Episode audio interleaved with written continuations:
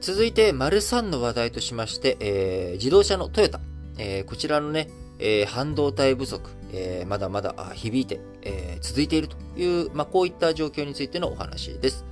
えー、トヨタ自動車、えー、4月から6月の生産、あ世界生産について、えー、従来計画から1割引き、えー、1割、えー、ごめんなさい、1割引きじゃないですね。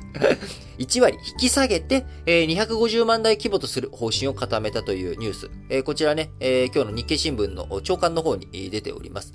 えー、2021年4月から6月実績、えー、226万台と比べると1割多い水準ですが、えー、そもそも2021年、えー、こちらはね、大きく半導体不足の影響を受けた、あそういった数字になっております。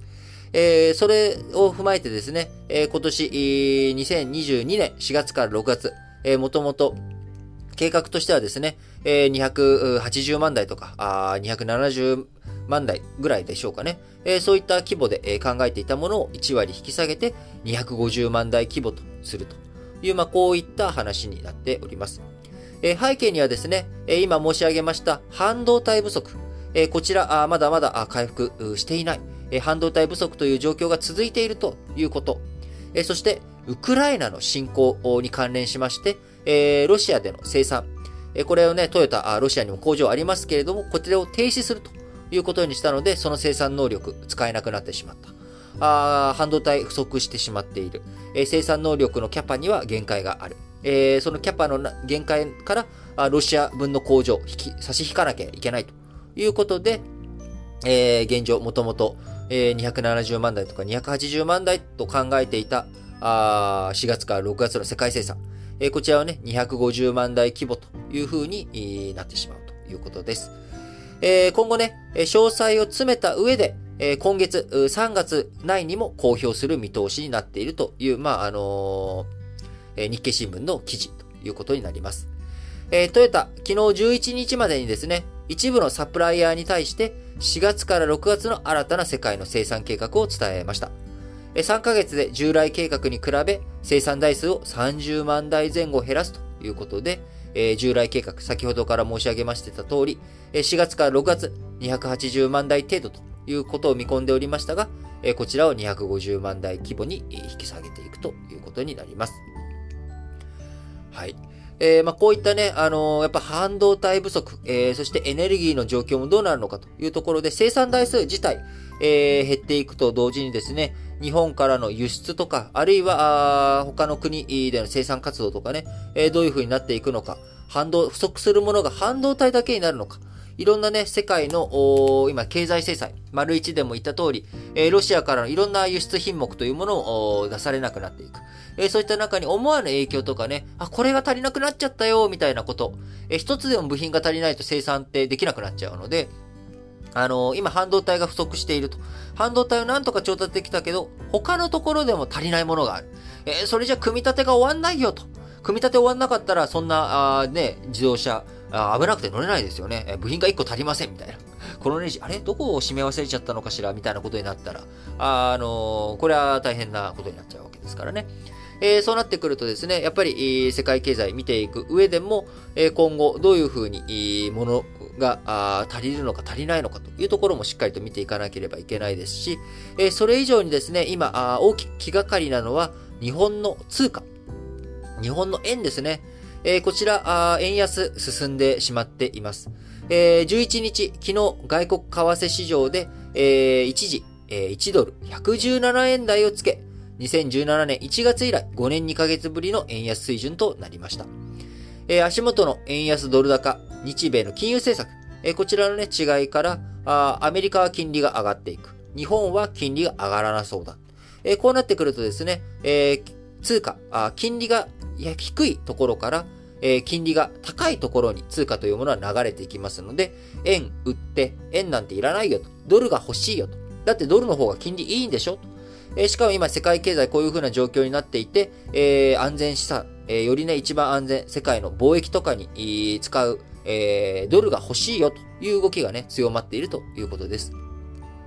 えー、そうなってくると、日本、円、安となってしまうと、海外からの物を買う力、これが弱まってしまうということ。えー、そして、日本の、からの輸出。こちらにはね、えー、円安っていうものは、日本からの輸出には、あプラスの側面あるわけなんですけれども、えー、今あ、日本での生産活動というものをどんどんどんどんシュリンクして、産業の空洞化というものが強まっています。えー、特に、えー、これからね、エネルギー価格、えー、こちらが上がってきてしまっており、ドルベースでもエネルギー価格上がっている。えさらに円安になってしまって円価だと二重でね、えー、円安効果とエネルギーがそもそもドルベースで高くなっている。この往復ビンタを食らってしまうとエネルギーの値段が高くなる。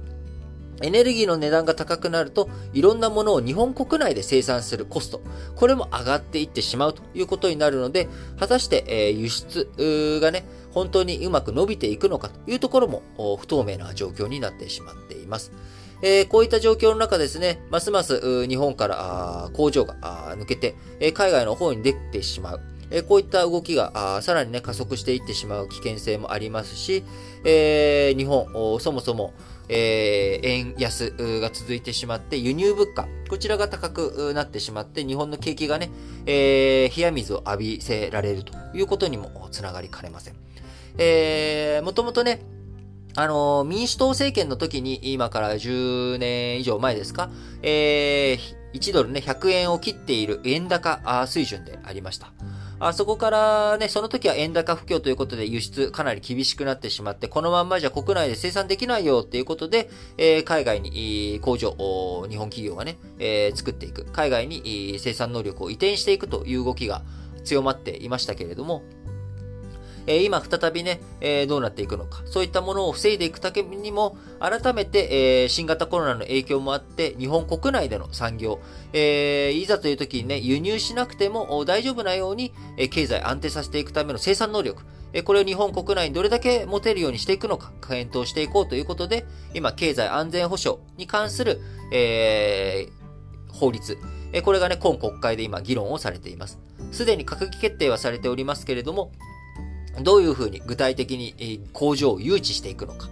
雇用や生産能力の向上。これにね、寄与するような形での政策。えー、ほとんどね、あの、国会での動きというもの、なかなか、あのー、他のね、えー、事象が今忙しすぎて、なかなか国会の状況というものを終えており、えー、終えていませんけれども、えー、今年6月までが、あ一応ね、えー、通常国会の期間ということに回帰となっておりますけれども、